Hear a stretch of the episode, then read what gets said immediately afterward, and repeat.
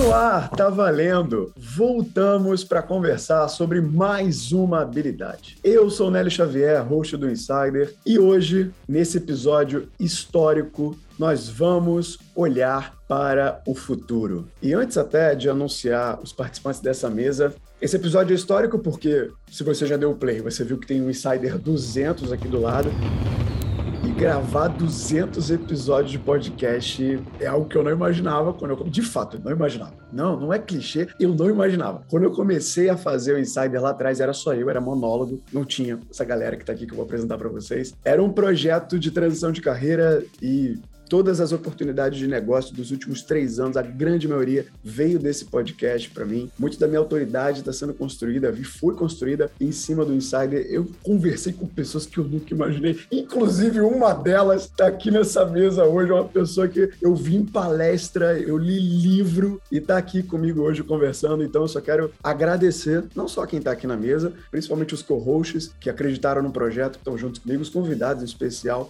desse episódio histórico para mim. E e você que está aí com fone no ouvido, dando play pela duzentésima vez, tem gente que já ouviu todos os episódios. Obrigado, muito, muito obrigado. Agora sim, para segurar o, segurar o binóculos para o futuro junto comigo hoje, segura essa mesa. Ela é autora best-seller, PhD, futurista, uma das maiores pensadoras da América Latina sobre negócios, tendência e inovação e a pessoa mais simpática que eu já vi por e-mail. Essa é Marta Gabriel, seja muito bem-vinda ao Insider, Marta. Obrigada, que prazer enorme, que honra, né? Estar aqui com vocês no episódio histórico, vai ser um papo delicioso, porque eu já sei quem são os co-hosts, e são todos maravilhosos, então estou aqui animadíssima. Legal, Marta, muito obrigado por estar aqui. Ele, que do outro lado da bancada dos convidados é um professor amado, adorado pelos seus alunos. Ele atua com inovação no cenário da educação há mais de 20 anos, é palestrante, keynote speaker e está de volta ao Insider. Sim, você já ouviu ele aqui no Insider. Eduardo Valadares, Edu Valade, para os íntimos. Seja muito bem-vindo de volta ao Insider. Obrigado, Nélio. Muito feliz de estar aqui, ainda mais na presença, na companhia da Marta, de quem eu sou muito fã, admirador do trabalho, leitor dos seus livros e gosto muito do trabalho dela. Ela nem sabe o quanto que o trabalho dela já inspirou a montagem de ementas de cursos que eu já criei. Então, Marta, prazer enorme estar com você aqui. Mandar um beijo, um abraço também para todos os co-hosts, em especial um beijão ao nosso querido Diego Cidade, e dizer aí, Nélio, que é um prazer enorme estar aqui no Insider pela segunda vez e num episódio tão né, é, majestoso quanto este aqui, em que a gente vai trocar uma bola aí sobre um assunto super e ultra importante, que a gente precisa colocar cada vez mais clareza, coerência e atualização né, sobre esse tema para as pessoas que nos acompanham. Sucesso, que seja um episódio aí muito grandioso para todo mundo. Maravilha, maravilha, Edu, obrigado. E ele, agora, para completar nossa bancada de co-hosts, o Edu acabou de entregar o nome dele. Ele pavimenta um futuro de sucesso para muitos jovens desse Brasil com a Academia do Universitário. Diego Cidade está de volta, marcando batendo pontos toda semana na gravação, né, Diego? Boa! Seguinte, tô muito feliz de estar aqui, é um baita episódio. A Marta Rainha, do Monstro também, sou fã. E queria te parabenizar, né, Leo? Brilhou. 200 episódios não é pra qualquer um, não, né, cara? Tipo, onda máxima. Obrigado. E é só o começo, né? Então, ruma, ruma mais. Vai pra cima. Ruma, então, cara. Ruma aos 400. É, vamos, vamos, vamos que vamos. Legal, legal, Diegão. Obrigado. E de Santa Catarina para o mundo, o mundo do áudio, a storyteller, artista e professora de comunicação. Gabi Manhani está aqui na mesa de hoje. Olá. Nossa, pensa num assunto que me deixa empolgada, mas com medo ao mesmo tempo. Eu tô muito curiosa para saber o que, que a gente vai conversar. Olha, eu vou te falar, Gabi, que eu ouvi uns três podcasts com a Marta antes de gravar. Claro, né? Porque tem que fazer o trabalho, a pesquisa. E deu um medinho também de falar do assunto, porque é um universo tão vasto que você fala, meu Deus do céu, olha o que tá vindo por aí. Enfim, estamos aqui protegidos com ela na mesa hoje, acredito. e para fechar essa bancada, da lua de mel direto para essa mesa do Insider, o baiano de alma carioca, o recém-casado André Lopes está aqui com a gente hoje. Boa, Nélio! Cara, que prazer enorme. Parabéns.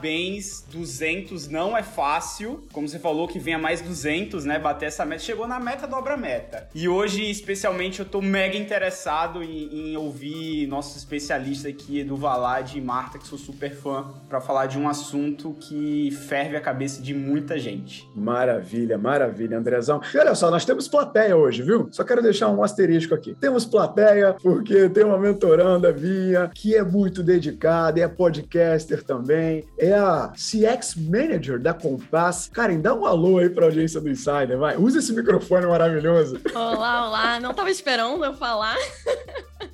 Mas aproveitando lá, tô muito honrada de estar aqui nesse episódio 200 com a Marta, que é, faz parte da minha carreira, publicidade que eu estudei. Fico muito honrada de estar aqui e agradecer ao Nélio também por ouço o episódio dele maratonei já. Obrigada, Nélio. Tamo junto, cara. Você viu que na sua fala teve a participação do Bill Gates, que é o Bill Gates, né, Diego? O nome do seu cachorro? Deu, deu a ar da graça aqui. Não, então, foi a Lolinha aqui. Pô, o Bill Gates ah. e o Bruce Wayne tá lá na minha. Lá ah, na minha tá, entendi. Entendi. Entre Bill Gates e participantes da bancada, obrigado, Marta e Edu, por aceitarem o convite, porque hoje a conversa é sobre futurismo no contexto das habilidades humanas. Para onde vai esse relacionamento entre homem e máquina? Como os movimentos sociais que nós estamos imersos hoje movem um ponteiro da tecnologia no amanhã? Outra pergunta: como a nossa educação vai se adaptar a esses novos tempos? Será que existem habilidades do futuro que a gente já pode aprender hoje, agora. O Insider fala muito sobre isso, a gente tenta falar muito sobre isso. Machine learning, blockchain, realidade aumentada, essa sopa de tendências que já inundam a nossa realidade. Tudo isso e muito mais na mesa de hoje do Insider.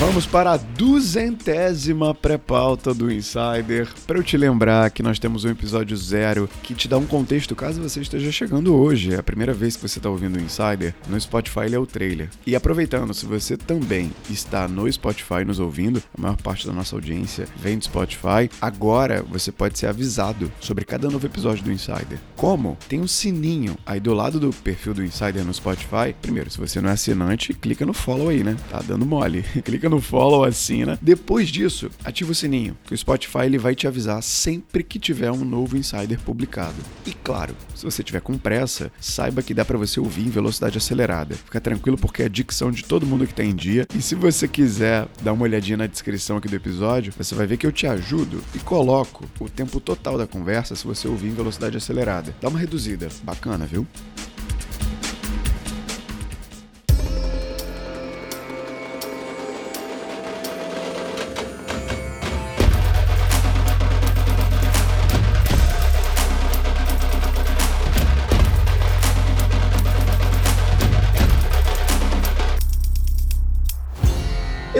Valade, como eu falei aqui antes, o professor mais amado do Descomplica, ele já esteve conosco aqui na segunda temporada, no episódio sobre flexibilidade cognitiva, né? Como se aprende, como se reaprende. Brilhou na sua passagem pelo Insider, um dos episódios mais ouvidos, viu, Edu, da segunda temporada. Não sei se eu te falei isso, mas é um dos episódios mais ouvidos, tá? E ele virou podcaster nesse intervalo também, tá? Tem o Open Bar de Pistache, o podcast dele, que, que nome maravilhoso. Open Bar de Pistache. E está de volta hoje aqui com a gente. E a Marta, ah, a Marta.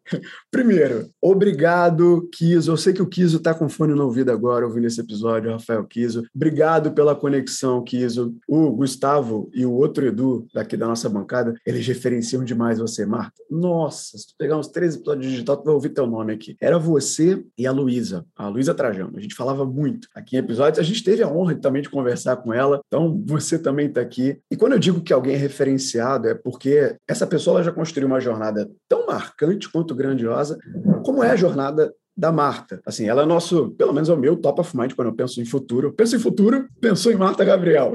Estaria até um slogan. Pensou em futuro, pensou em Marta Gabriel. Mas vamos lá. Mais podcast sobre a história da Marta e do Edu você encontra aí na Podosfera, porque hoje a gente vai começar esse papo. Geralmente a gente coloca todo mundo no mesmo lugar, né? Marta e Edu, para a gente começar. Vamos começar do Beabá, então. Quero jogar primeiro para Marta, para você explicar para a gente, Marta, o que é esse futurismo e por que, que a pessoa que está agora com o fone no ouvido precisa saber mais sobre o que está vindo por aí. É muito bom. Então, de novo, é um prazer, gente. Adoraria merecer todos os elogios que vocês fizeram para mim. então, assim, uma honra honra para mim estar com vocês aqui, divertidíssimo, que eu acho que quando é divertido é bom, é assim que a gente aprende, né, Edu? Quando a gente fala de futurismo, porque, primeiro, por que está sendo tão falado? É uma disciplina antiga, que surgiu no século passado, quando a gente começou a perceber que o mundo estava acelerando e que os futuros eram diferentes dos passados. Gente, ó, mesmo até o final do século passado, se a gente for olhar, entre os anos 80 e 90, anos 80, computador, anos 90, internet, é isso, era o que você tinha que se adaptar. Agora, entre uma década e outra, futurismo se ocupa de 10 anos, mais ou menos, de estudo. Você pode mudar o recorte, mas normalmente 10 anos. De uma década para outra, vê a de 2010 para 2020, mudou a vida. 2020 para 2030 vai ser ainda mais. Então, os futuros que estão chegando mais rapidamente, o seu futuro vai ser diferente do seu passado, com certeza. E aí entender que é um letramento em traçar cenários, é isso que é futurismo, né? É um letramento, uma disciplina. Quem é futurista é pesquisador que analisa sinais para traçar cenários para que você enxergue possibilidades e escolha. Ó, futurista não é quem pensa no futuro, é quem cria o futuro. Escolha os futuros que são melhores para a humanidade, para você. E outra coisa que é legal a gente pensar todo mundo aqui teve uma disciplina de história, que é uma disciplina de passado, que é muito bom, tá? Importante, importante. A gente tem que saber o passado antes de pensar né, no que vai acontecer depois. Mas ninguém, de forma normal, teve a disciplina de futuros. Então, letramento em futuros ou futures studies é fundamental hoje para a criancinha pequenininha que está entrando na escola, para quem já tá, saiu da escola e tem que aprender alguma coisa, porque a gente precisa começar a entender de cenários para criar o melhor caminho para a gente e para os outros, né? Então, em suma, é isso. E se eu pudesse falar uma última coisinha, é qual é o grande objetivo do futurismo? É combater a visão de curto prazo, o curto prazismo, que é o capeta que acaba com as nossas tomadas de decisão, porque eles normalmente não consideram, no curto prazo, essas transformações que a gente está falando aqui agora. É para abrir a sua lente, né? Você enxergar mais. Caramba, eu, eu vou fazer isso de título do episódio. O curto prazismo é o capeta desse estudo do futuro. Eu achei achei legal porque a gente fez um episódio, ah, alguns episódios atrás, não vou lembrar, foi 192, 192, é, sobre audio marketing, foi a segunda versão até, que inevitavelmente a gente acabou falando sobre o futuro do áudio, a home speaker e tudo mais, e o longo prazo foi um protagonista também quando a gente começou a falar disso, porque muito do que está acontecendo agora foi fruto de algo plantado há bastante tempo atrás que está gerando esse fruto para o agora. Agora, antes de, não quero entrar de novo em áudio, você falou de letramento, Marta, e aí eu queria Letramento, a gente remete muito à educação, essa capacidade da pessoa se manter atenta a esses cenários que estão por vir, que a gente está vivendo. Tem gente que só consegue olhar para trás e não consegue, de fato, olhar para o que a gente está vivendo hoje, nem o futuro, que é o presente, porque não conseguiu ver isso lá atrás. Você consegue montar uma linha do tempo do relacionamento entre homens e a educação, entre homens e máquinas, entre homem e o futuro, para a gente dar esse pontapé para a educação? Sim, a linha do tempo pode vir desde lá de trás. Eu costumo dizer que o ser humano e a tecnologia formam um sistema inteligente, tá? Tem até um TEDx que eu fiz sobre isso. Então, se você pensar desde os primórdios, a gente cria tecnologia para ampliar a gente. Só que a partir da hora que a gente tem a tecnologia, ela modifica a gente, porque o que ela faz você não precisa fazer mais. E aí você acaba fazendo outras coisas para utilizar de maneira adequada a tecnologia. Aí você cria novas tecnologias. Por isso que a gente tem aceleração, né? Porque uma tecnologia melhor vai ajudando. Então, se a gente pegar essa trajetória que todo mundo que está ouvindo a gente aqui já ouviu falar do crescimento exponencial da tecnologia. O que as pessoas esquecem é que a curva exponencial no começo é lenta para caramba. então a gente já está nessa curva desde o início da nossa história, só que ela virou o cotovelo no século passado, que é onde começa a fazer essa aceleração. Então, quando a gente começa a ver as tecnologias que a gente tem agora, que a gente está se complementando com elas, e como é que a gente está indo para o futuro, a gente tem um cenário em que a gente não tem mais só tecnologias mecânicas, que, seja, ajudam ou ampliam nossos músculos. Eu brinco que é assim, as tecnologias invadiram a última fronteira humana, que é o nosso cérebro, a forma de pensar. E nesse cenário, na minha opinião e de vários outros pesquisadores, a única forma de a gente chegar lá na frente, daqui umas quatro, cinco décadas, quando a inteligência artificial deve atingir o nível da inteligência humana e depois ela vai além, a única forma de a gente chegar de maneira adequada até lá é se misturando com a tecnologia cada vez mais. Tanto que daqui 40, 50 anos, o que a gente acredita é que não vai existir mais diferença entre homem e tecnologia, que a gente costuma pensar uma coisa separada da gente. Né? A gente tende a se misturar com elas. Tanto depois, se vocês quiserem, é um assunto que eu adoro, toda parte de transhumanismo, podemos falar também de pós-humanismo, o que vocês quiserem, para a gente pensar que as pessoas ficam um pouquinho assustadas com isso, mas é muito bacana se for natural, tá? Então a gente pode também falar um pouquinho se vocês acharem que é interessante. Então, se eu tiver que dar uma dica para as pessoas aqui, é misture-se com a tecnologia, o máximo que você puder, abrace, que esse é o caminho que a gente tem para a gente continuar nesse sistema inteligente. Depois a gente pode falar das habilidades que a gente complementa com ela. Boa, maravilha. Edu, o quanto você já está misturado com as tecnologias? Bom, eu, eu curto muito esse papo porque, em geral, as pessoas criam uma espécie de aversão ou distanciamento ou uma dificuldade né, em conversar sobre esse assunto, né? E estava ouvindo a Marta pontuar na primeira questão aí sobre o que é o futurismo. Eu acabo me envolvendo bastante com esse tópico porque eu comecei a enxergar a educação, parênteses, não enxergava assim antigamente. Eu disse que eu passei a enxergar. Isso é muito legal de reconhecer. Isso eu preciso dizer. Eu não tinha a mente, a mentalidade que eu tenho hoje. Passei a ter fica aqui uma sugestão subliminar para as pessoas. Eu não sei se todo mundo conseguiu pegar a minha dica. A gente não é obrigado a ter a mesma visão das coisas. Eu acho que é humildade reconhecer. Eu fui professor de sala de aula. Eu estava muito acostumado a um tipo de aprendizado e ensinamento. A tecnologia entrou na minha vida. Então, eu enxergo muito a tecnologia como a própria expressão que a Marta utilizou há pouco tempo, de abertura de horizonte, abertura de um leque, enxergar as coisas muito mais como a tecnologia sendo transversal e não algo tão distante. Então, eu preciso criar um projeto e vou colocar a tecnologia nele. Não, a tecnologia já está presente no projeto, querendo você ou não. Então, assim, respondendo essa sua pergunta bem breve, Nélio, mas eu queria só dar um passo ali atrás, quando a Marta estava falando sobre futurismo, eu tenho muito orgulho de dizer que eu ando estudando bastante esse assunto de uns tempos para cá, adquirindo uma visão sobre esse assunto. Eu acho que está na hora da gente desmistificar um pouco né, esse assunto, como se algo fosse muito de ah, futurista é quem fica prevendo o que vai acontecer, numa linguajar popular, como se fosse uma profeta, um profeta. E não é bem isso. Eu acho que quando a Marta também estava se expressando sobre essa coisa da abertura do pensamento, do leque de opções, eu gosto gosto muito hoje, eu sou professor, formado como professor, me especializei na área de língua portuguesa, de redação, de linguagens, de comunicação, mas eu também aprendi muito com o universo do design, Nélio.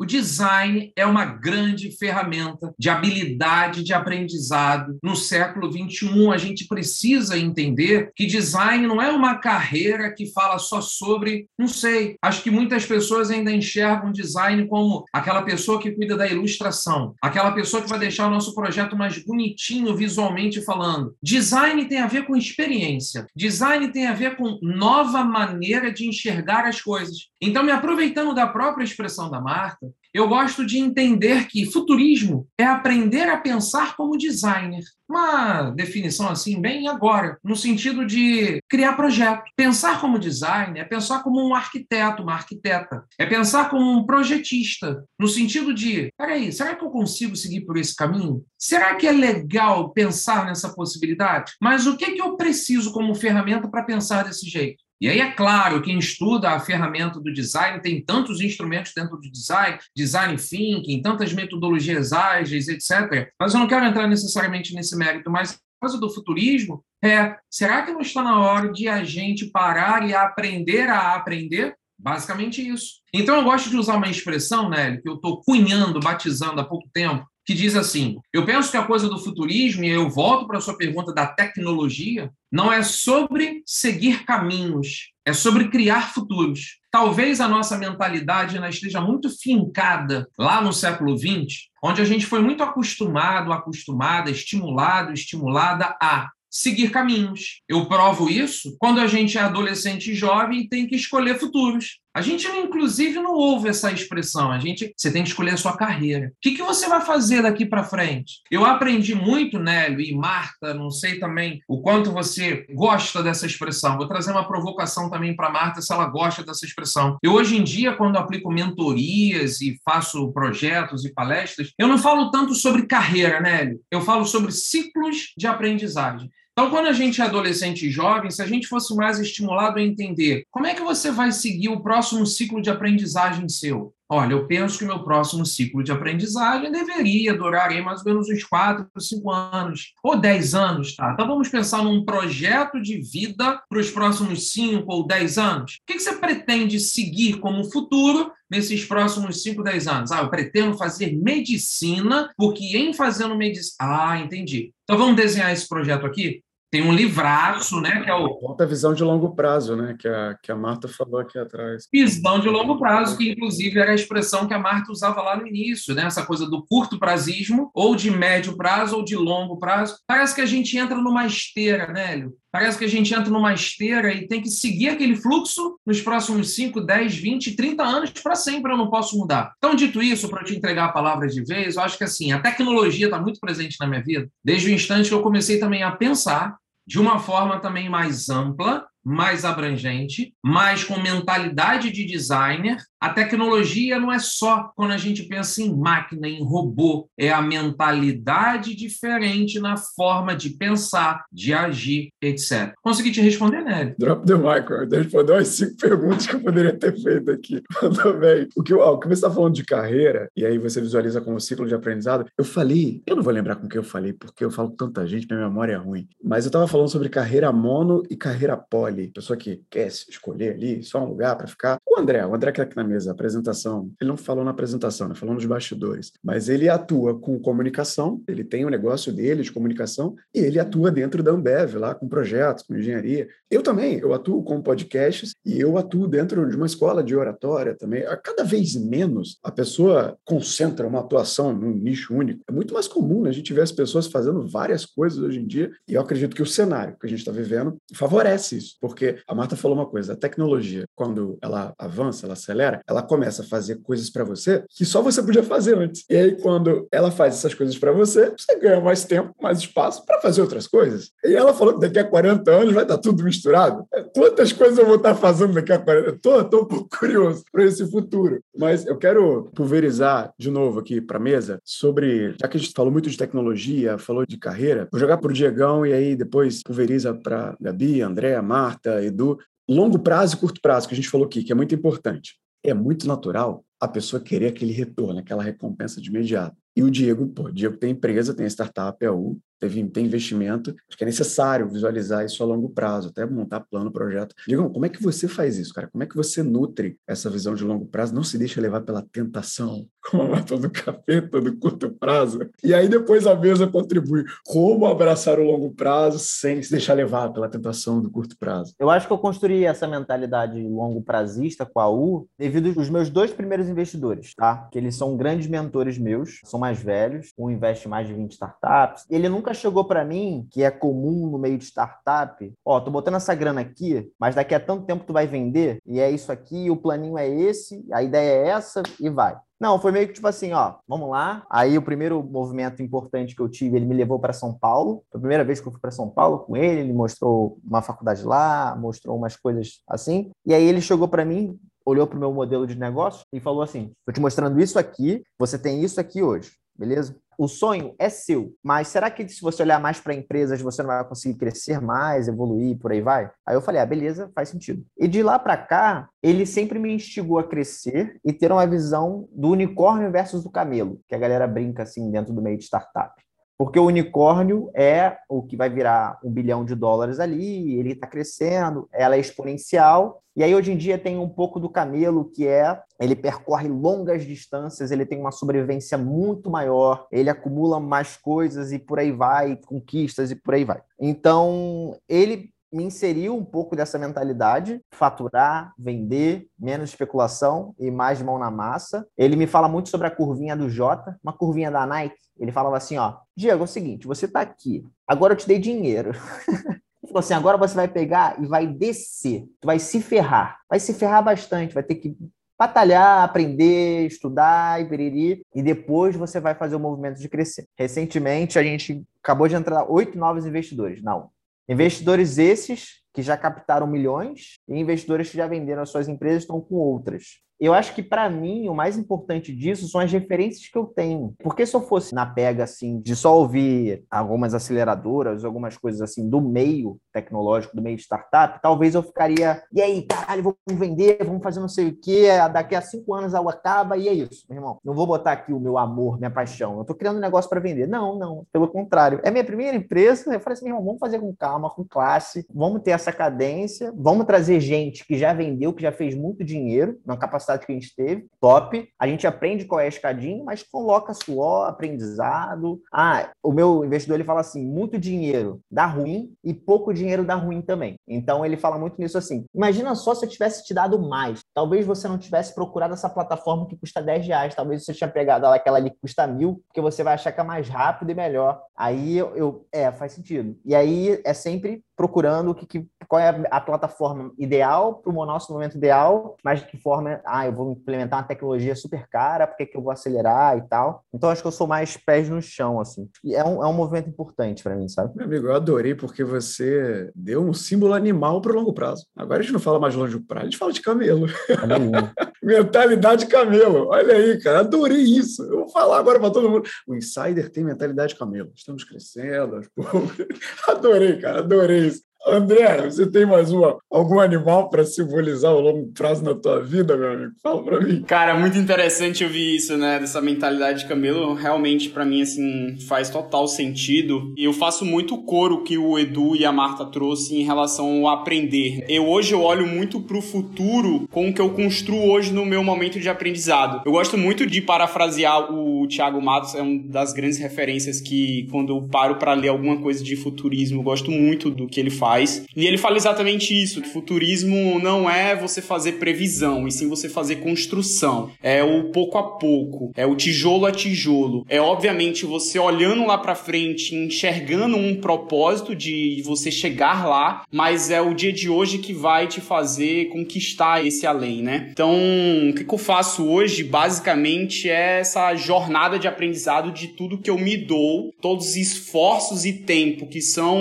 encaixados é para aprender algo. E é por isso que eu tenho uma gama de coisas acontecendo em paralelo, porque eu vou adquirindo conhecimentos diversos para exatamente chegar no André onde eu quero chegar. Ah, André, tu já sabe onde quer chegar? Cara, nem sempre, porque o camelo ele tem aquela montanhazinha nas costas, né? Então pode ser que daqui um momento você, ah, quero virar um diretor de uma empresa, como daqui um certo momento eu quero simplesmente estar tá full empreendendo. Então, as vontades elas podem mudar, mas o propósito de sempre ser um aprendiz, ela nunca vai deixar de existir, pelo menos na minha mentalidade. E isso é uma coisa que eu gosto muito de trazer, porque hoje eu tô 100% mergulhado no IBO, com o Instituto Black Office que eu fundei junto com o Ian. E quando a gente faz o nosso programa de mentoria para os jovens negros e negras, a gente reforça para eles essa necessidade de você ser um eterno aprendiz. É essa vontade de aprender, de desaprender, de reaprender. Pode ser que você demore muito a conquistar o que você quer hoje, mas se você sempre se manter movendo, tá sempre com a mecânica tracionando, você vai chegar lá. Então é isso que a gente tenta imputar na cabeça desses jovens, deles não pararem. É o lifelong learning na veia, assim. Não para de aprender, porque você vai conquistar, basta você se empoderar, você ser proativo nos seus desejos, você colocar isso de forma intencional no mundo e remar. É isso que eu faço e é isso que eu passo pra galera.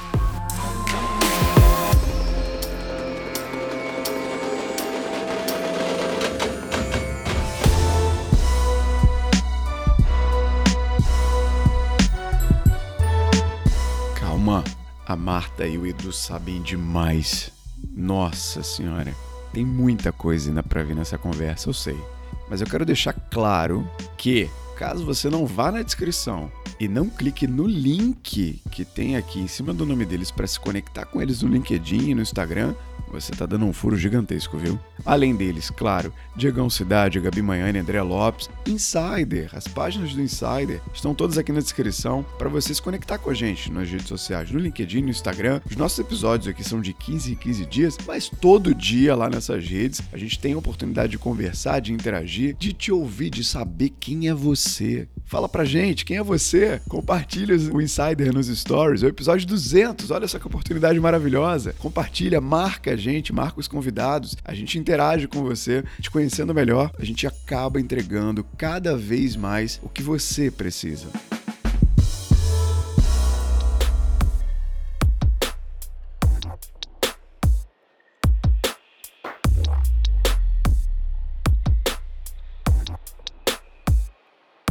Olha, o que eu tô pensando desde o começo da nossa conversa é o quanto é importante nos munir de informação para que você consiga ter pelo menos entender para onde estão indo as movimentações. Eu vejo, na verdade, vários episódios que a gente conversou, o de antropologia do consumo, eles vão se complementando até essa conversa, porque a gente sempre vai mencionando o futuro aos poucos. Eu gostei muito da ideia que o Edu trouxe de dos ciclos de aprendizagem. Para mim isso faz todo sentido, porque a gente às vezes não consegue dar um, entender para onde que a gente vai. A Marta falou isso agora há pouco. Tem muitas possibilidades e quando a gente olha a longo prazo, sim, mas vai entendendo que nossas habilidades vão se complementando e quem sabe a gente vai ver só lá na frente como essas habilidades vão realmente se desenvolver e como que tudo vai se encaixar na nossa profissão. Então faz todo sentido pensar também assim nesses ciclos. Mas é sempre muito turbulento quando eu eu, falo de futuro, eu fico até, como falei para vocês no começo, meio assustada, porque são tantas possibilidades e tantas coisas que aparentemente podem dar errado. Eu vejo que sempre tem esse lado meio assustador falando de futuro. O que, que vocês acham sobre isso? Como que vocês mantêm a calma, mesmo estudando e falando sobre futuro o tempo inteiro? Mas a Bi já, já fez a conexão com a pauta aqui. Esse FOMO, essa muita coisa, meu Deus, o medo é inteligência artificial, é IoT, internet das coisas, machine learning, blockchain, realidade aumentada, o smart, o smart Smart virou sobrenome de tudo. É TV Smart, é liquidificador Smart, é geladeira Smart,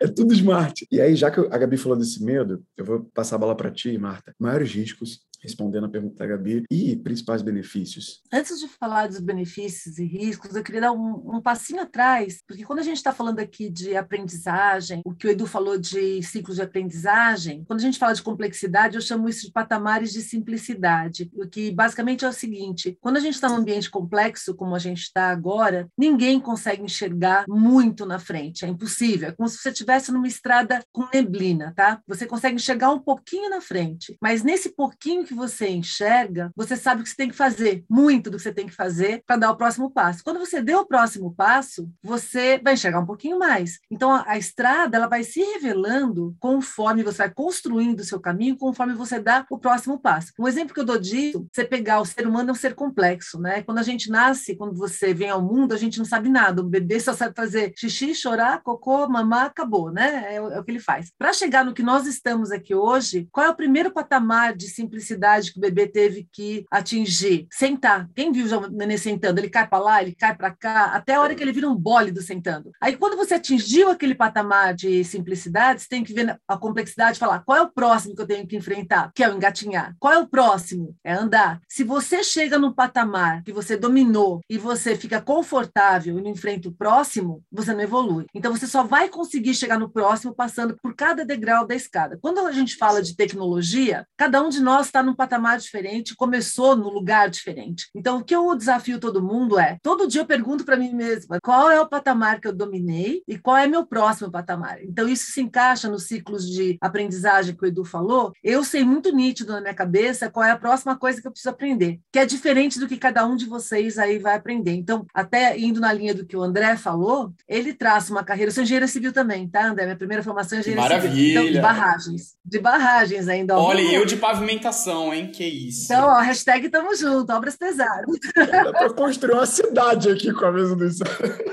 sou fã de infraestrutura. Mas quando a gente fala da, de ter mais do que uma, duas, três habilidades, na realidade, está fazendo uma análise estratégica do que, que você tem de recursos e qual é o próximo que você precisa adquirir para que você trilhe esse caminho que faz sentido para você. Então, por isso que a gente fala que é futuros, porque tem muitas possibilidades. Então, isso é futurismo. E todo futurista, a Amy Webb fala isso também, a gente constrói os futuros. Como é que a gente não tem medo? A partir da hora que você tem conhecimento, você sabe que você pode escolher o caminho que você vai fazer. Então, vou dar um exemplo. Quando a gente teve o bug do milênio, eu sempre adoro esse exemplo porque não aconteceu nada, né? Mas para quem é novinho aí nem sabe o que é o bug do milênio, quando a gente passou de 99 para 2000, os sistemas computacionais não estavam preparados para datas de quatro dígitos, né? Eram só os dois últimos números, né? Desde 1960. E aí tinha um medo enorme que fosse parar elevador, bolsa de valores, etc, etc, etc. Então a gente ficou aí uns três anos antes da virada do milênio, naquela neura de acertar sistema, e na noite da virada do milênio, todo mundo desesperado não aconteceu nada. nada. Aí um monte de gente fala, então, para que, que essa neura toda. Gente, se esse cenário não tivesse sido avaliado como um dos cenários possíveis e prováveis, a gente não teria criado as soluções que permitiram que nada acontecesse. A gente entraria num caos. Então, a gente prevê, não prevê, na realidade não é prever, a gente analisa cenários, não futuros, onde a gente vê coisas que podem acontecer ruim, por exemplo, uma coisa ruim que todos nós aqui estamos desesperados tentando combater, o problema do clima, o problema da sustentabilidade. Então, se a gente não tivesse analisado que tem uma probabilidade muito grande de ir para esse lado ruim, a gente não analisa para onde a gente vai para o lado bom. Então, quando a gente fala hoje de qualquer coisa, e até complementando o que a Gabi falou, qualquer coisa que aconteça na sua vida, de mudança, tem uma frase do Alvin Toffler que ele fala que mudança é sinal do futuro, né? O futuro invadindo a sua vida. Então, o que, que acontece? Cada mudança que tem na sua vida, ela traz sementinhas para vários futuros. Então, por exemplo, o André acabou de casar, certo, André? Sim. Eu tô casada há 35, tá? Eu faço 35 em janeiro. Vou chegar lá. Vai hein? chegar, eu vou chegar até o fim também. A gente falou isso quando casou e estamos firme aqui, ó. E tá boa demais a jornada, tá? Então, esse futuro a gente está construído, bem construidinho, tá legal. Quando você tem uma mudança na sua vida, seja o que for, então, um filho, casar, uma tecnologia que nem vocês estavam falando aí, né? Blockchain, AI, não importa qual delas. Como que a gente faz análise de cenários? E isso é uma coisa legal para quem está ouvindo a gente aqui, que eu brinco que é o exercício mais básico de futurismo. Né? Você pensar, porque se você pensar em só uma coisa boa que aquilo vai provavelmente acontecer, você está totalmente enviesado. Então, vou pegar um exemplo de inteligência artificial. Tem um monte de gente vendendo para gente que inteligência artificial é excelente, que vai resolver, tudo vai ficar smart, que o mundo vai ficar lindo, que a tecnologia vai servir a gente para sempre, que nós vamos ser os deuses dos seres digitais. Se você só tem essa visão, você está extremamente enviesado. Por quê? Tudo que acontece tem lado ruim também. Então, se você for olhar o lado ruim, que aí é um outro lado que o povo tem medo, que é vai perder emprego, a tecnologia pode estragar relações humanas, e aí vai. Então, se você pegar só uma dessas coisas ruins, que é tipo, vai perder emprego ou vai dominar a humanidade, você continua não enviesado, porque você tem uma visão boa, uma visão ruim de cenários possíveis, mas você ainda está estreito, fofo. Como que você vai pensar só num cenário positivo e num negativo? Então, no mínimo, a gente tem que pensar em três, mínimo três, queridos. Ó, cinco já fica mais confortável, tá? Mas põe a cabeça para pensar, por isso que é design de futuros, né? Cinco cenários positivos, cinco negativos. No casamento, tem pelo menos cinco cenários positivos, cinco negativos. Quando você tem filho, se você ficar pensando só que vai ser a coisa mais maravilhosa da sua vida, você esqueceu que vai passar a noite em claro, que você se preocupa com a Todos esses cenários. E tem um livro do Humberto Eco que eu amo, que é Integrados e Apocalípticos, que ele fala que ao longo da história da humanidade sempre tem aqueles que são, uhul, a tecnologia é tudo, e tem aqueles que tecnologia vai dar tudo errado. O que, que a gente aprendeu? Que normalmente não é nem uma coisa nem outra, o caminho é o caminho do meio, é a mistura dos dois. Por quê? Tem gente olhando para os dois tipos de cenários. Então, uma coisa que eu faço o tempo todo, até para a gente não ser ingênuo, né, é tentar, para qualquer coisa que queiram me vender, vender que eu digo é ideias, não importa, tá? Mas qualquer opinião ou qualquer tipo de informação, quais são as outras possibilidades, não só aquela? Só isso já abriu, ó, tem vários métodos de futurismo, mas se você só fizer isso, para cada coisinha de mudança que você percebe, você já está tendo uma visão muito mais ampla de possibilidades para você saber o que evitar e o que construir e buscar quem que vai construir com você. Né? A gente constrói futuro juntos, né? Hashtag fica a dica, né? A gente não constrói sozinho. A gente tem que construir pontes, não levantar barreiras, né? Eu estou citando aqui uma cena pós-crédito de um filme da Marvel, viu? Vamos mostrar que eu sou nerd aqui. Do T'Challa, o Chadwick Boseman, que fazia Pantera Negra. Terminou o filme falando isso. E o que você falou agora, eu lembro, há três, três anos, 2019, não, dois, há quase três anos atrás, eu tomei uma decisão daquelas de queimar navio, que a gente fala que é uma decisão grande, um ponto de inflexão, que eu fiz esse exercício, óbvio, sem saber, mas inconscientemente, você lembrando agora, o que, que eu fiz? Eu pedi demissão da minha antiga empresa, onde eu trabalhava, para seguir uma jornada empreendedora, para atuar como autônomo, o que eu estou fazendo hoje. Eu peguei uma folha, óbvio, que metódico do jeito que eu sou, levei um tempo para tomar decisão, mas o gatilho da decisão foi pegar uma folha em branco, traçar uma linha no meio e colocar o melhor cenário possível, o pior cenário possível. E aí, deixar, Marta, a criatividade, o brainstorm aflorar. Tudo que pode acontecer de bom se eu pedir demissão e agora criar o meu podcast, fazer o que eu quero fazer, notei lá. Cheguei a colocar lá, virar apresentador da Rede Globo.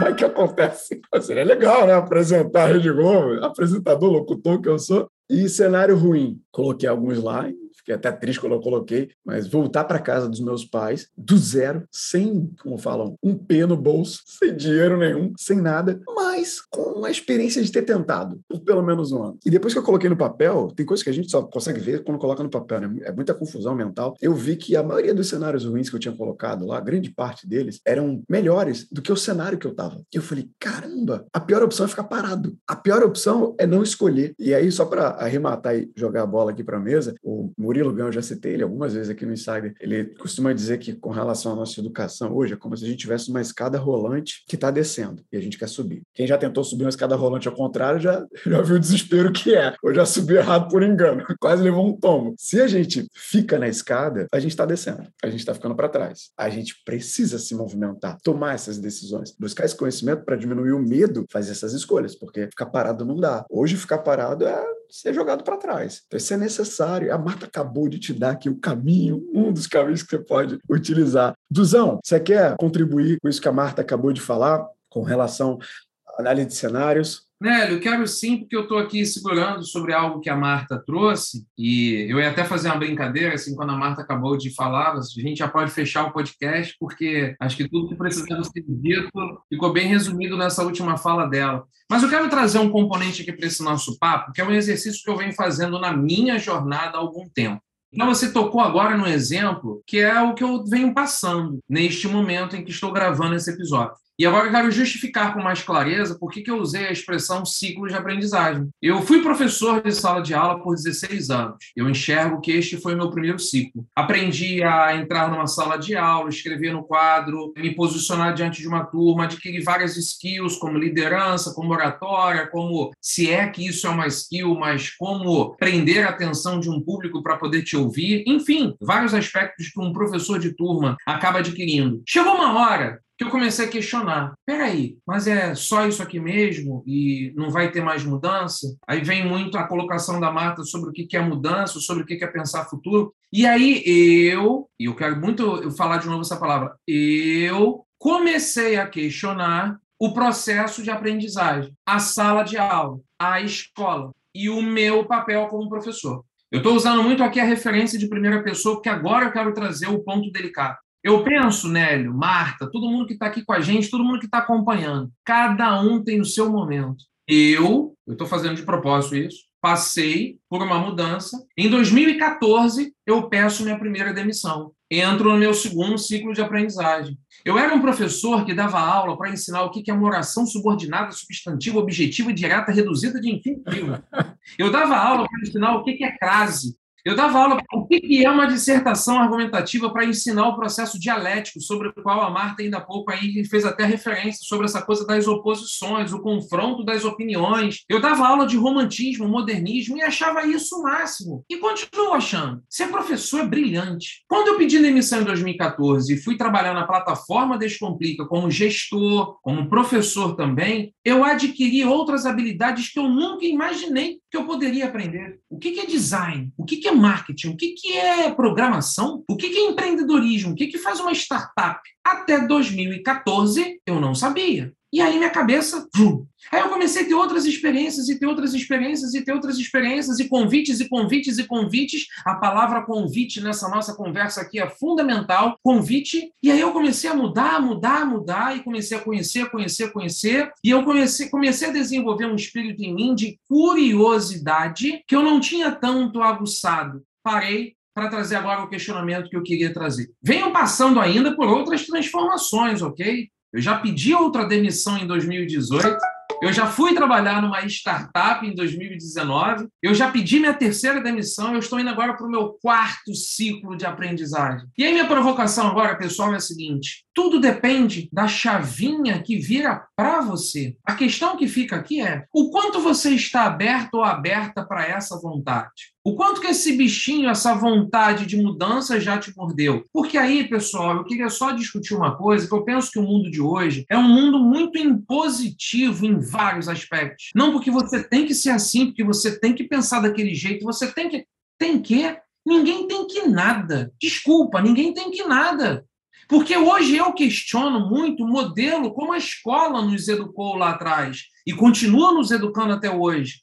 A escola em 2021 para 2022 ainda está funcionando do mesmo jeito que eu estudava. Eu terminei meu ensino médio em 1995. Eu estou há 26 anos formado no ensino médio, estou vendo o ensino médio igual. E em 26 anos, tantas coisas mudaram. E aí, minha colocação aqui é: será que a gente ainda ensina essas coisas que tem que pensar assim, tem que ser desse jeito? Eu penso que inclusive que ainda há pouco você fez, Nélio. Eu gosto de colocar as coisas no papel. Eu, o que, que eu vou ganhar fazendo isso aqui? O que, que eu posso perder? Isso é pensar como designer. Eu penso que nosso papel ligado à educação do futuro é ensinar as pessoas a aprender essa visão como designer, a perder de certa maneira um receio e entender quais são as ferramentas que eu possuo neste momento para agir desse jeito. Por isso que a minha tecla, Nélio, Marta, pessoal que está na mesa com a gente, pessoal que está nos ouvindo, eu mexo muito com a palavra da vulnerabilidade. Cheguei finalmente a ela que eu estava querendo falar desde o início. Para esse papo todo nosso aqui, que mexe com o futurismo, eu tenho uma tese que eu venho estudando, estou pesquisando, ela não está bem fundamentada, que diz a educação do futuro não funciona sem vulnerabilidade. Que eu acho que é esse papo. O quanto eu estou aberto, o quanto eu estou aberta a vontade de mudar. Pode ser que eu não esteja agora, em 2021, 2022, mas pode, ser que eu esteja em segundo semestre de 2022, segundo semestre de 2023, em 2025. Enquanto isso, eu estou aprendendo, eu estou curioso, eu estou curioso, eu estou ouvindo, eu estou escutando, eu estou conversando com outras pessoas, eu estou mandando uma mensagem no LinkedIn para conhecer como é que aquela pessoa funciona, como é que ela pensa. Estou aberta ao meu processo, estou aprendendo a mudar. Era isso que eu queria trazer, Nélio, sobre a última colocação da Marta, que colocou isso tudo tudo ainda há pouco também muito bem sobre essa coisa do processo de aprendizagem, mas eu queria trazer essa tecla da ousadia, da coragem, do receio, do medo, da vergonha. Eu atualmente ando estudando muito essa palavra, né? Vergonha o quanto nós temos vergonha de mandar uma mensagem para alguém, o quanto nós temos vergonha de fazer uma pergunta para Marta. E isso, Nélio, que é o apetite pelo risco, mas será que ela vai aceitar? Mas será que vai dar certo? Mas será que o pessoal vai gostar desse episódio? Mas será? Vamos tentar, vamos aprender. Acho que é sobre isso que a gente precisa discutir um pouco mais. Menos imposição, mais convite, menos obediência e imposições e mais descobertas, humildade, sugestões, caminhos abertos e não caminhos impostos. Era isso. É, bem legal que a gente está batendo um papo, né? E eu sou 20 anos mais velho que Edu. E quando eu resolvi, eu sou engenheira civil, gente, e eu fui primeira aluna de turma. Vocês têm ideia quando eu resolvi que eu queria montar minha empresa, trabalhar numa grande empresa de engenharia, de infraestrutura, e eu e meu marido resolvemos montar uma empresinha. Acho que uma das primeiras pessoas a ter computador aqui no Brasil. E as pessoas, meus amigos todos de faculdade, era louca, varrida. Como assim? Pessoa maluca, né? E aí depois, quando eu comecei a trabalhar com marketing, fazer as outras coisas, agora é chique, tá? Agora todo mundo gosta, mas eu fui taxada de louca muitas vezes na minha vida por fazer coisas. Ainda bem que meus pais eram incríveis, faz o que você achar que tem que fazer, e apoiava. E meu marido é incrível também, porque ele sempre apoiou todas as minhas loucuras no meio do caminho aí. E quando me dá aquela coisa, eu tenho que fazer, eu tenho que fazer. E isso é uma coisa interessante, porque para você fazer aquilo que seu coração está pedindo, dói muito, porque você vai ter que enfrentar um monte de resistências. Eu enfrentei todas elas ao longo da minha vida. E é muito interessante, porque quando você chega a 50 anos né, de idade, ou você está amargo, amargo ou você se conheceu.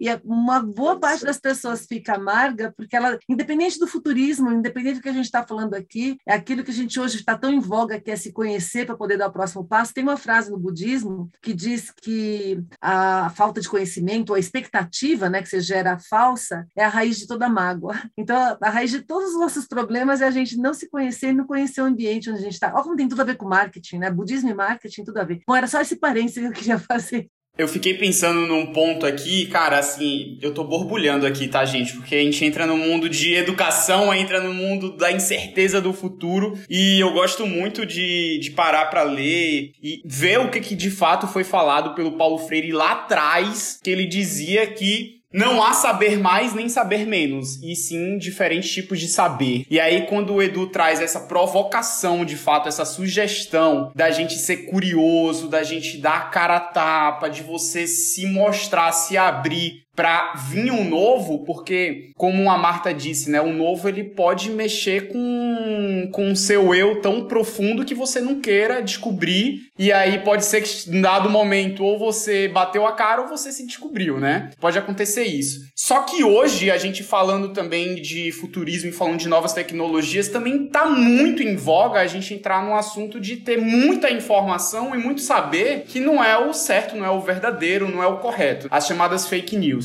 Aí eu queria trazer essa bomba aqui na mesa para explodir na mão de todo mundo. Como que a gente, né? Todos nós aqui que estamos ouvindo, a gente tem um pouco de convicção daquilo que a gente está procurando, aquele saber que a gente está procurando, ele é verdadeiro, ele é correto, ele tem um embasamento, ele tem uma segmentação que vale a pena a gente continuar nele. Olha só, a principal habilidade, já que a gente falar, né, foi o gancho perfeito para a gente falar das habilidades do futuro que tem que desenvolver no presente. A número um, para mim, é o pensamento crítico. É o pensamento crítico que permite com que a gente entenda as regras do jogo e traça estratégia. E o grande problema do pensamento crítico é que a gente não nasce com ele. Diferente da inteligência que vem biologicamente, você herda assim, 90% da inteligência vem misturado do seu pai e da sua mãe, é biológico, tá? Você nasce com um grau de inteligência. O pensamento crítico tem que ser educado. Então, o maior presente que a gente pode se dar e dar para os nossos filhos é educação em pensamento crítico. Aí quer ver, ó, eu só vou dar uma pincelada para vocês, só para vocês verem quanta coisa que precisa aprender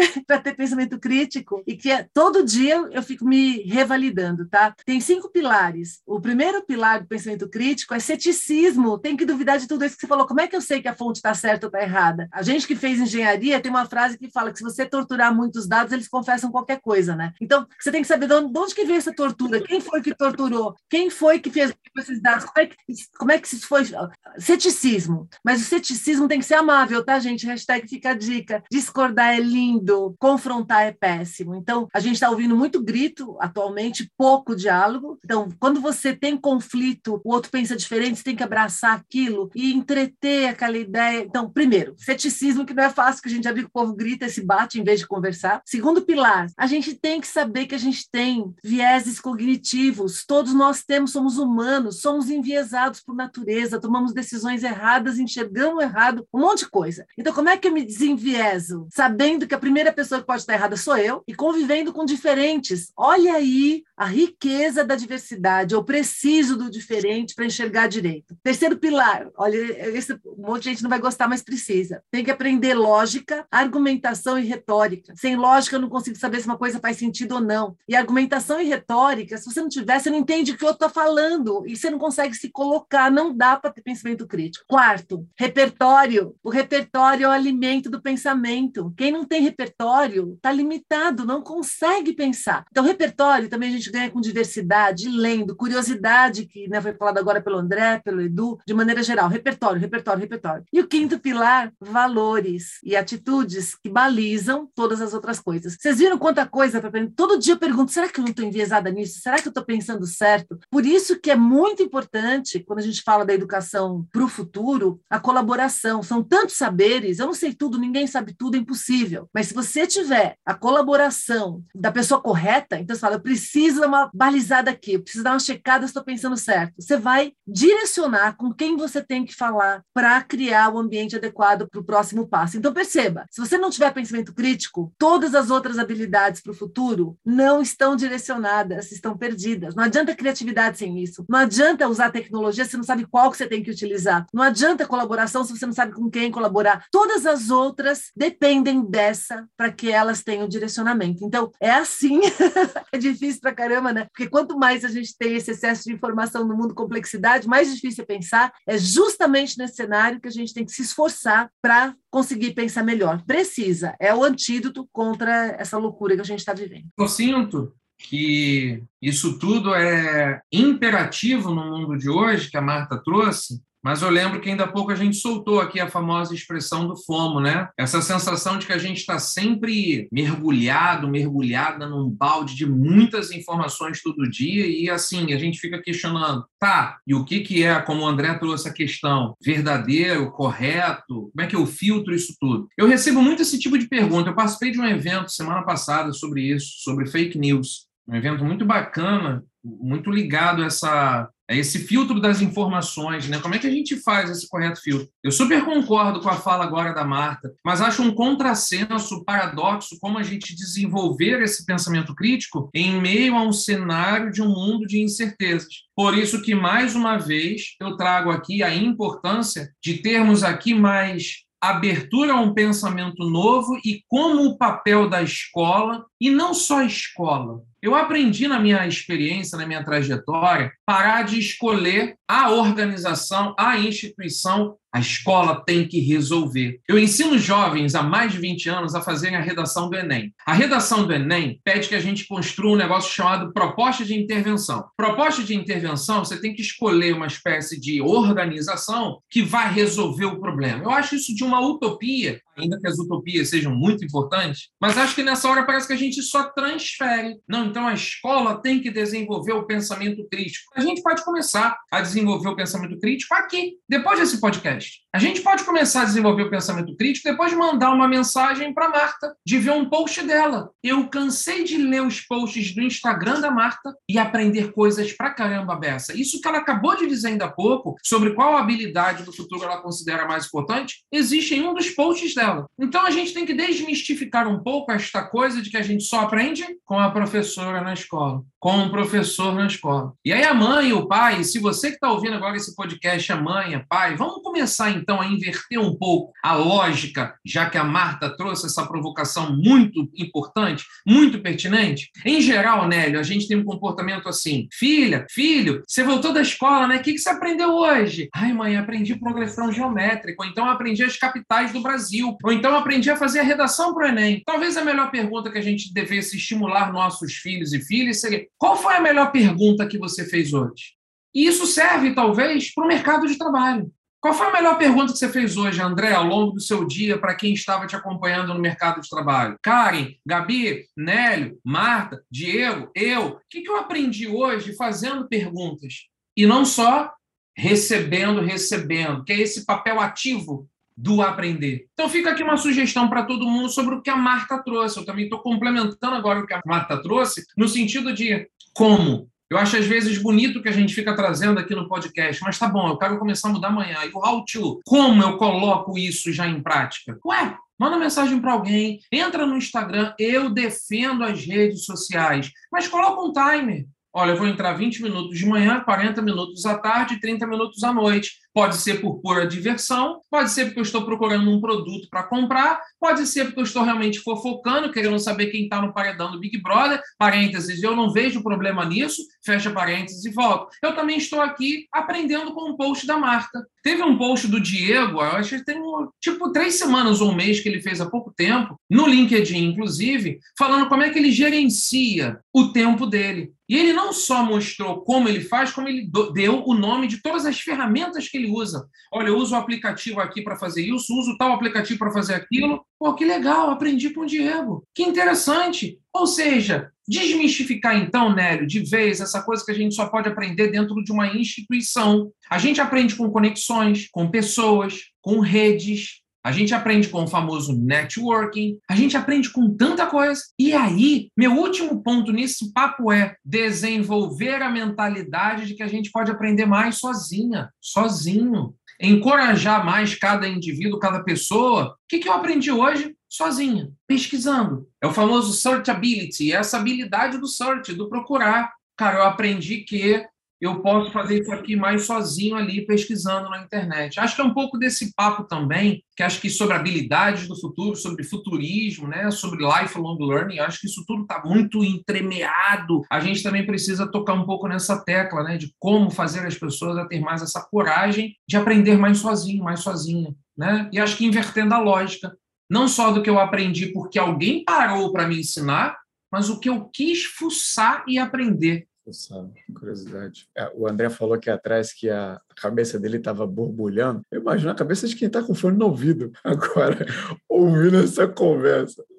Tá uma loucura de, de ideia. Gabi, tu queria falar? Não, não, tô falando que a pessoa que tá ouvindo deve estar, tá, ah, tem uma pergunta ou queria contribuir com isso. É, acho que a pessoa queria estar aqui, né? Cara, mas calma aí, eu quero fazer.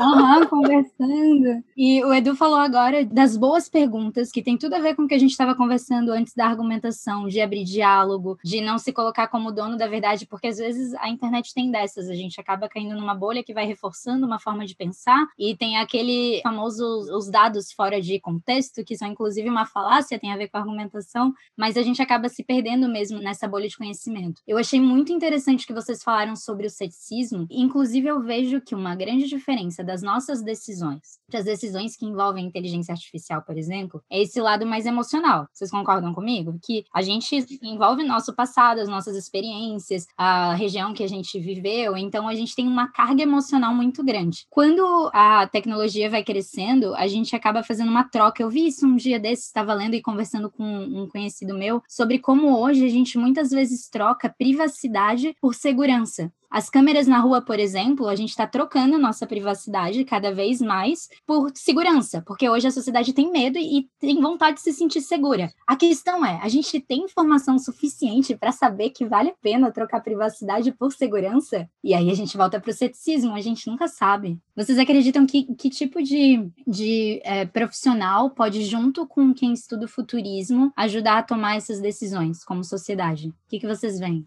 Eu acho que qualquer profissional, eu acho que todo mundo tem que ter esse letramento de futuro e tem que ter pensamento crítico. Isso aí é independente de hard skill, de área que você atua, que nem você falou agora. Aliás, tem um, um, vídeo do Bauman, no Fronteiras do Pensamento, falando sobre esse dilema entre você ter liberdade e segurança. Quando você tem liberdade, está correndo riscos, mas você tem liberdade. Quando você não corre risco nenhum, está totalmente em é, segurança, você está com uma vida limitada, mas não corre riscos. Então, esse caminho do meio, aonde que é bom para mim, cada um de nós tem que fazer essa análise. Então, vou dar um exemplo para você. Quando eu atravesso a rua, eu estou correndo risco. Mas a gente faz uma conta sempre de chegada se essa rua é mais perigosa ou menos perigosa. E aí, se a rua é mais perigosa, você atravessa de outra forma. É a mesma coisa aqui. Quando você começa a ficar, ter awareness do ambiente que você está, hoje as pessoas utilizam Wi-Fi sem saber se é seguro ou não. A mesmo com relação ao que pode ou não pode ser gravado ou não gravado, onde seus dados estão não estão, se você não tiver consciência disso, você não sabe nem que estratégia que você vai usar. Você está sendo simplesmente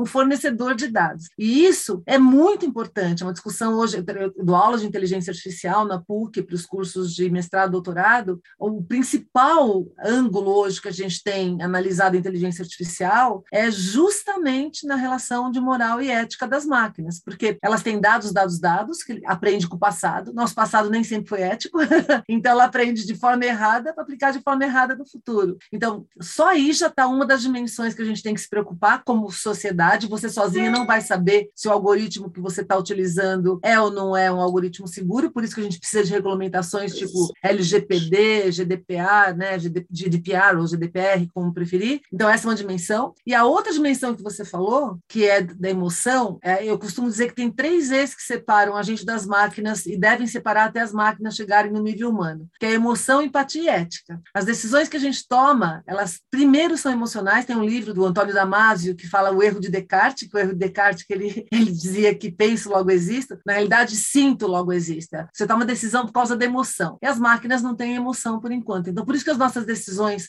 são diferentes, a gente considera inclusive uma dimensão humana de humanidade, graças a Deus, que deve complementar aquilo que a máquina automatiza. E a gente deve ensinar as máquinas a tomar cuidado nesse caminho caminho para que elas tenham decisões éticas, que é aquilo que a gente está falando, é como é que eu decido se é isso ou aquilo, garantir que esteja acontecendo o processo ético e também que sejam respeitados os valores, a sustentabilidade da humanidade. Né? Então, por isso que não é fácil, quando a gente fala aqui de pensamento crítico, é difícil porque envolve todas essas, e a vontade de pensar. Quem para todo dia para dar uma pensada? Gente, estou estudando italiano 15, 20 minutos por dia, todo dia, rigorosamente, né? Que eu tenho cidadania, se você, coerência, né? Se você é italiano, você tem que falar italiano, pelo amor de Deus, né? Tem pelo menos o hino, conhecer a bandeira, falar. Pelo menos, né? Falar a língua. Não, não, é o mínimo, né? Não, então, adianta ficar só na mãozinha aqui. Isso, né? né? Não. Eu sou na italiana de cor. e aí, nisso, aquilo que o Edu falou e o André falou também, e acho que o Nelly também falou, um passinho por dia, é, uma coisinha que você aprender todo dia, que te abriu um pouquinho a visão, no próximo dia é outra coisinha, é outra coisinha. O poder do pouquinho todo dia é gigantesco. E ele vai ajustando, dando uma, um tune, né? Ele vai lapidando a nossa forma de pensar e a gente vai direcionando. É, é, é metodologias ágeis aplicadas ao pensamento. Nélio, já quero te fazer aqui uma proposta, um convite, que esse episódio ele precisa ter uma parte 2, cara, porque a Marta ela abre muito é, determinado tópico, que puxa mais um, que puxa mais outro, que vem outro. Dá vontade, né, é. meu amigo? E só, desculpa se eu me sobrepus aqui ao que você queria falar, talvez, mas, Marta, esse livro do Damásio, para quem está nos acompanhando, pessoal, é um livraço. O Erro de Descartes. Eu tenho muito esse livro aí também como um estudo, Marta, porque eu acabei desenvolvendo também, dentro de uma tese que eu ando estudando, vou repetir, a educação no futuro não funciona sem vulnerabilidade. Um dos eixos que eu uso também para sustentar essa tese é a visão de que para eu aprender, eu preciso primeiro sentir. E eu fui fundamentar essa visão neste livro, O Erro de Descartes, nesse pensamento racional, né? É isso mesmo. Inclusive, tem um estudo na parte de neurociência que você fixa. Aliás, nem precisava do estudo, porque só de eu dar um exemplo aqui vocês já vão ver que funciona. A gente fixa memórias em função da emoção. O que é um trauma? Ele é uma memória fixada com uma emoção negativa, por isso que você não consegue se livrar dela, você precisa ressignificar aquilo. Por que, você lembra para o resto da vida um primeiro beijo, ou você lembra o momento que aconteceu o 11 de setembro? o que você estava fazendo naquele momento? O que você lembra que você comeu num jantar de aniversário, mas você não lembra que você comeu no jantar de ontem? Por isso que eu falei que emoção é o grande driver que separa a gente das máquinas e é o que define a gente como humanos, eu acredito. Porque pela emoção você toma decisão e a emoção fixa as nossas memórias, elas que fazem com que a gente realmente crie no, aquilo que, que a gente pensa que nos define, né? Então é, é, emoção. Por isso que a gente fala de marketing, a emoção tem tudo a ver com a experiência, né? A gente podia deixar uma pergunta aqui para o final disso aqui: que emoção você causou hoje, né?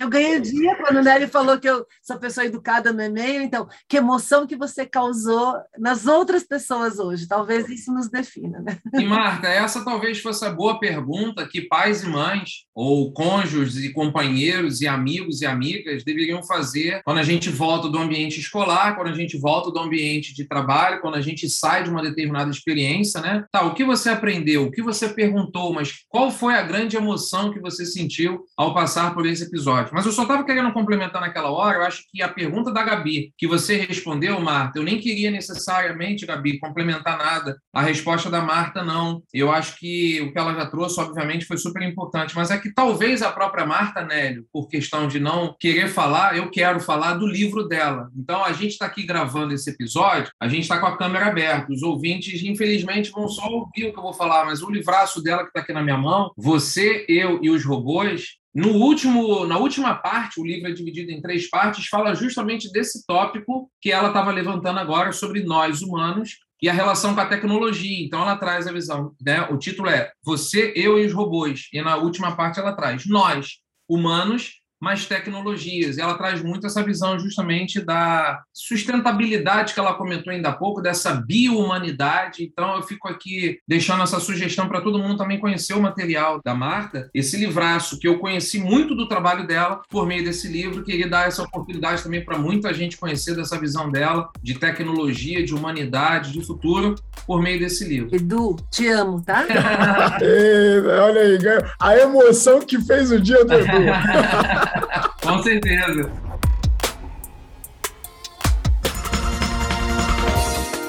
Interrompemos este episódio, essa conversa maravilhosa, para eu te lembrar que, caso você queira mais, quer ir além dessa conversa, eu preciso te lembrar que nós temos o Insider Lounge. Vem pro Lounge você também.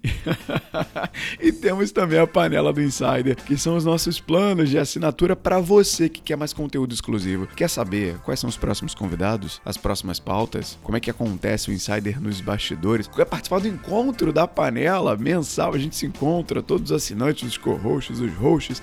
Quer ter descontos nos parceiros? E olha tem parceiro, viu? Quer ter desconto nos parceiros? Somente 10 reais é a contribuição da panela do Insider ou 20 reais do Insider Lounge, que te dá direito a tudo isso mais um pouco. Dá uma olhada no link que tem aqui na descrição do PicPay, caso você queira dar um passo além enquanto ouvinte do Insider.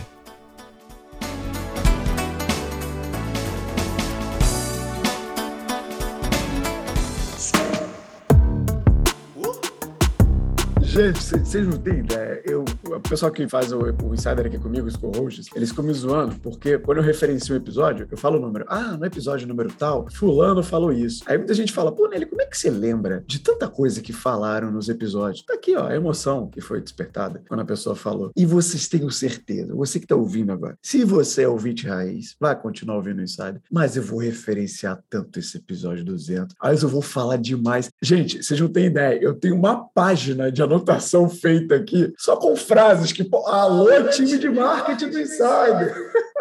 Só com frase que pode virar aqui postagem, referência, título. De fato, Edu, dá vontade de fazer uma temporada só sobre isso. Parte 2, parte 3, parte 4, fazer um seriado, porque tinha tantas coisas que eu tinha até pensado em falar, mas que a gente foi pulverizando. Eu costumo falar que a pauta ganha vida quando acontece isso. A pauta ela ganha vida própria, sabe? Uma árvore que ela vai brotando, assim, a árvore vai nascer para cá. Não, meu amigo, a árvore nasceu para tudo quanto é lado. E a pauta ganha vida é esse, isso que é legal no Insider. Eu costumo falar que curiosidade é o nosso guia aqui para os co-hosts, tá? Tá no nosso grupo. Gente, curiosidade é o guia. Dê vontade de perguntar perguntas, sejam curiosos, tenham essa postura ativa nas interações. A Karen, já falei muito para Karen que tá isso aqui também na nossa mentoria. Como o tempo urge essa pucaí é grande, nosso tempo tá acabando por aqui. Eu quero jogar mais uma bola para a gente finalizar, tudo bem? Porque essa, essa é uma vertical muito importante que eu queria ouvir de vocês. A Marta já falou aqui da questão da ética, de que nem sempre a ética foi ética, o que é hoje. O Edu falou aqui algum tempo atrás sobre aprendizado. As pessoas aprendem de forma diferente, nem todo mundo tem acesso ao aprendizado que você tem. O tempo de cada um é diferente. O André já falou aqui do IBO, do Instituto Black Office, do movimento que ele faz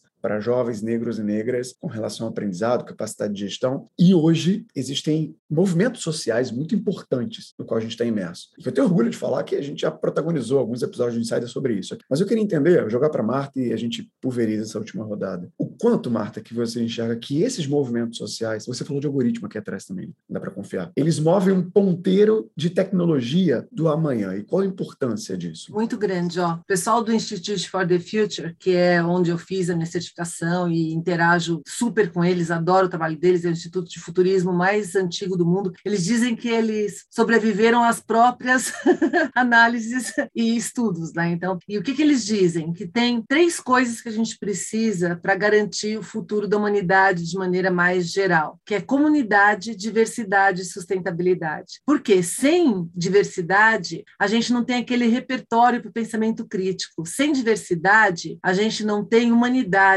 eu sempre brinco que diversidade é questão de humanidade, acima de tudo, tá? Depois aí vem repertório para fazer inovação, para desenviesar, etc. E perceba que quanto mais tecnológico a gente fica, tem, tem um paradoxo aqui. Quanto mais tecnologia a gente tem no mundo, mais a gente precisa de humanidade. Quanto mais transparente a gente fica, mais a gente busca aquilo que é humano. Então, se a gente for olhar do ano passado para cá, que a gente teve uma aceleração gigante de digitalização, de transformação digital, de penetração tecnológica, foi quando a gente viu também, em paralelo, a ascensão da diversidade, das vozes da diversidade, da humanidade e da agenda ESG, que está ligado com isso que a gente está falando aqui. Então, perceba que você acentua do lado da tecnologia, você tem que acentuar também do lado da humanidade, senão não tem futuro para a gente. Então, é fundamental e vai ser cada vez mais a gente achar esse equilíbrio. Só que, assim, de novo, ó, a única coisa, eu participei do Rock Rio Humano Panorama, na semana passada, que teve os diálogos todos discutindo, né, é, encontros humanos para discutir o que, que a gente está criando para nós para o futuro. E uma das coisas que eu continuo falando é para construir esses futuros de maneiras que a gente tenha sustentabilidade, seja mais humano, precisa de tolerância.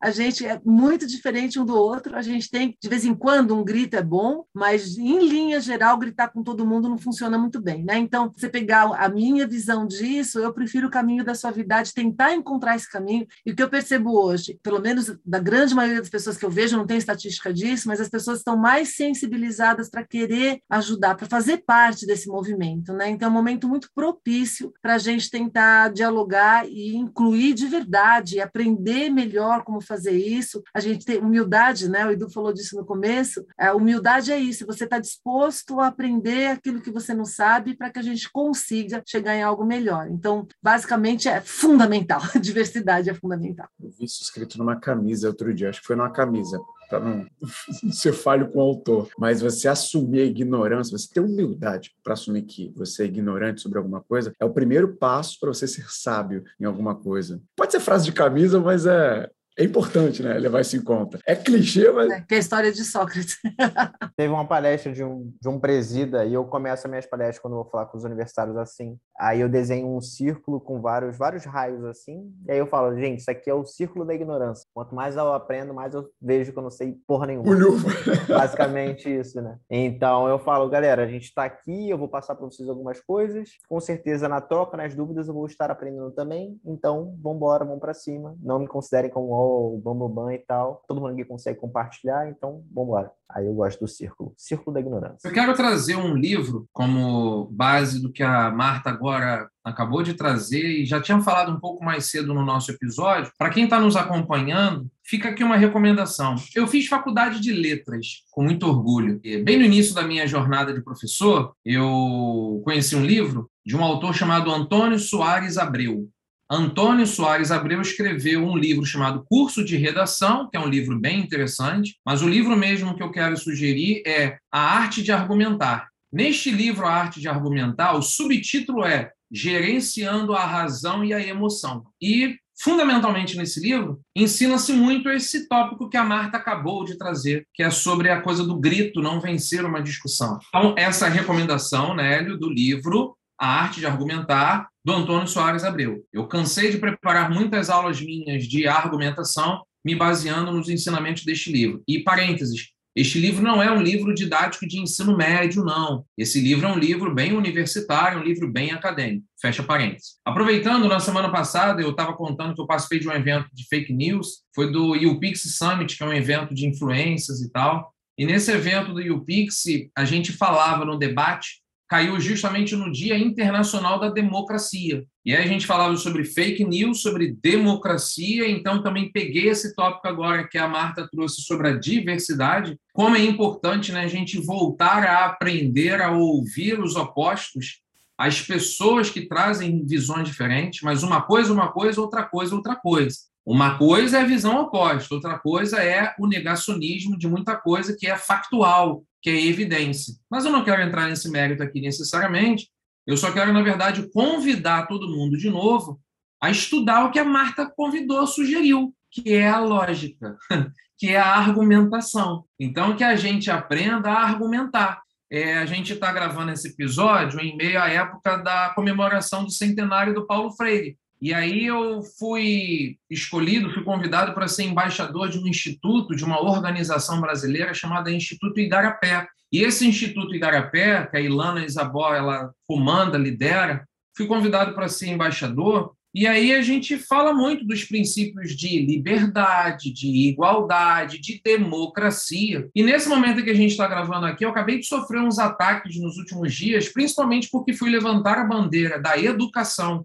com o Paulo Freire, e muitas vezes a gente recebe ataques de pessoas que não estão lendo sobre algo, não conhecem sobre algo, mas simplesmente pela questão da bandeira, da ideologia. Eu nem defendo a ideologia em si, eu defendo ideias, eu defendo, é, desculpa, eu defendo conceitos, eu defendo discussões, eu defendo trocas, né? Então acho que hoje em dia a gente está muito nessa vibe, nessa energia da coisa da bandeira. Eu quero fazer um convite a todo mundo aqui a exercitar a troca, o diálogo, a leitura, ao estudo, mas entender o que, que eu estou estudando, questionar as bases das coisas para não sair por aí apenas repetindo o que ouvi achei bonito, Então, acho que um grande exercício que a gente podia fazer depois desse episódio aqui, para quem está nos acompanhando, Nélio, é o que, que eu mais aprendi nesse episódio e vou, depois daqui, esticar o aprendizado. Vou pesquisar, vou fuçar, vou trazer maiores referências. Eu não quero acreditar no que a Marta trouxe. Pronto. Eu vou questionar tudo que a Marta levantou. Questiona. Vai então primeiro no Instagram dela, pega os conceitos que ela defende, vai procurar outros livros que falam coisas então diferentes,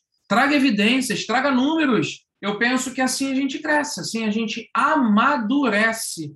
Eu acho que o processo de aprendizagem está precisando passar muito por esse estágio do amadurecimento. Acho que isso faz parte da nossa evolução. Acho que quando o Diego fez essa referência da ignorância, dos círculos, dos raios, é isso. Eu não sou hoje aos 43 anos, acabei de revelar a idade aqui, eu não tenho o menor problema com isso, pelo contrário, me amarro em ter 43 anos. O mesmo quando eu tinha 19 e comecei a trabalhar, eu comecei a trabalhar com 19 anos. E eu pensava de um jeito, eu estava no meu primeiro ciclo de aprendizagem. Aí eu fui para o segundo, para o terceiro, para o quarto, e que legal! A cada momento eu estou me renovando e aprendendo cada vez coisas novas. E a grande frase que o André trouxe lá atrás é o exercício do aprender e desaprender para reaprender nas belas palavras lá do Alvin Toffler. Acho que é isso. Edu, sabe que eu falo em algumas palestras minhas, eu falo, não acredito em nada do que eu estou falando aqui, testa tudo. Isso aí. Tem várias palestras que eu falo exatamente, não acredito em nada que eu falei aqui, testa tudo para você ver se dá certo. Isso aí. É o grande exercício do questionar, Marta. Eu dou aula de redação falando muito isso. Pessoal, será que o que eu estou falando aqui é verdade? Pesquisa, me confronta, traga outros dados, traga outras evidências para a gente chegar então a uma síntese, né? O pensamento dialético fala muito dessa palavra da síntese das opiniões. Eu faço parte de um movimento, Teach the Future, que tem uma, uma rede aqui no Brasil de colaboradores, e eu tive também a honra, o orgulho de participar de um prêmio global. Não fui eu que ganhei o prêmio, não, eu fui um jurado. O nome do prêmio se chama Prêmio Global Jovens Vozes. Jovens Vozes. E é feito por uma instituição internacional e tal. E aí, qual é o recado que eu quero dar para todo mundo que está nos ouvindo? É um exercício que eu aprendi a fazer. Se a gente está falando aqui de futurismo, para a gente fechar esse episódio em alto estilo, eu penso que um grande exercício que a gente pode fazer, estou convidando a galera a refletir sobre isso, é olhar para frente, mas, sobretudo, olhar para trás de quem está vindo atrás da gente. Eu acho muito importante quando a gente fala em mentoria, quando a gente fala em conselho, quando a gente fala em aconselhamento, pedir opinião e ajuda e projetos a pessoas mais velhas. O Tiagão citou aí que ele tem, inclusive, na empresa dele, no projeto dele, mentores, pessoas mais velhas. Ele fez questão de colocar esse são pessoas mais velhas. Achei isso legal. Mas eu estou aqui também para dizer que eu aprendo muito com o Diego que é mais de 20 anos mais novo que eu. E aí eu quero terminar convidando todo mundo a conhecer esse projeto Teach the Future, colocou nas redes sociais os vencedores desse prêmio global, que são jovens de 12 a 17 anos que participaram de um projeto internacional para enviar um vídeo e um ensaio sobre seus projetos comunitários com base nos Objetivos de Desenvolvimento Sustentável das Nações Unidas. E a gente tem uma das vencedoras, uma jovem brasileira, Alice Coelho. a gente fica com essa tendência de achar que a gente só aprende com quem é muito mais velho que a gente. Eu tenho orgulho de dizer que eu tenho 43 anos e estou aprendendo com a galera que tem 14, 15, 18, 21, 23. Sim, a galera que está no TikTok, a galera que está pensando de um jeito diferente que eu ainda não estou preparado para pensar. Senta aqui do meu lado, me ensina, me mostra, como é que eu uso esse aplicativo? Como é que eu uso essa ferramenta? Como é que eu posso pensar desse jeito também? Mas também me escuta e vamos trocar assim. Eu queria fechar esse episódio convidando todo mundo a essa troca, mas principalmente com as gerações mais novas. Eu me tornei um melhor professor quando eu passei a ouvir mais os adolescentes, as jovens, que são bem mais novos e novas que eu. Eu acho que isso é um exercício constante que a gente deveria fazer. Netos, aprendam com seus avós, mas avós e pais aprendam com seus filhos e netos, né? É, fazendo uma paráfrase aqui até da música do Emicida, eu penso que a gente está muito nesse circuito linear de olhar só para cima e aprender com quem tem mais experiência. Quem foi que disse que experiência necessariamente tem a ver com idade? É sobre isso que eu queria terminar.